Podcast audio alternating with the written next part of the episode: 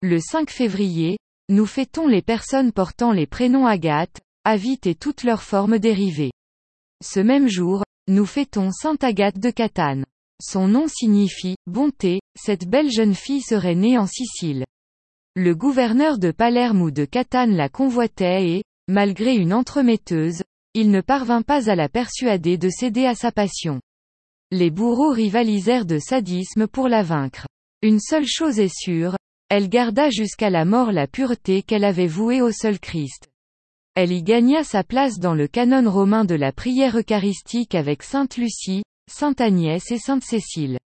Vitrail de l'église de Lignières, Sainte Agathe conduite au supplice pour s'être refusée aux hommages du gouverneur Quintionius.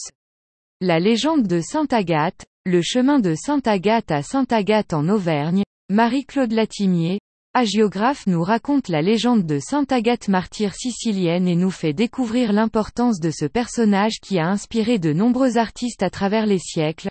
Son histoire se retrouve aussi sur les vitraux de la cathédrale Notre-Dame de Clermont.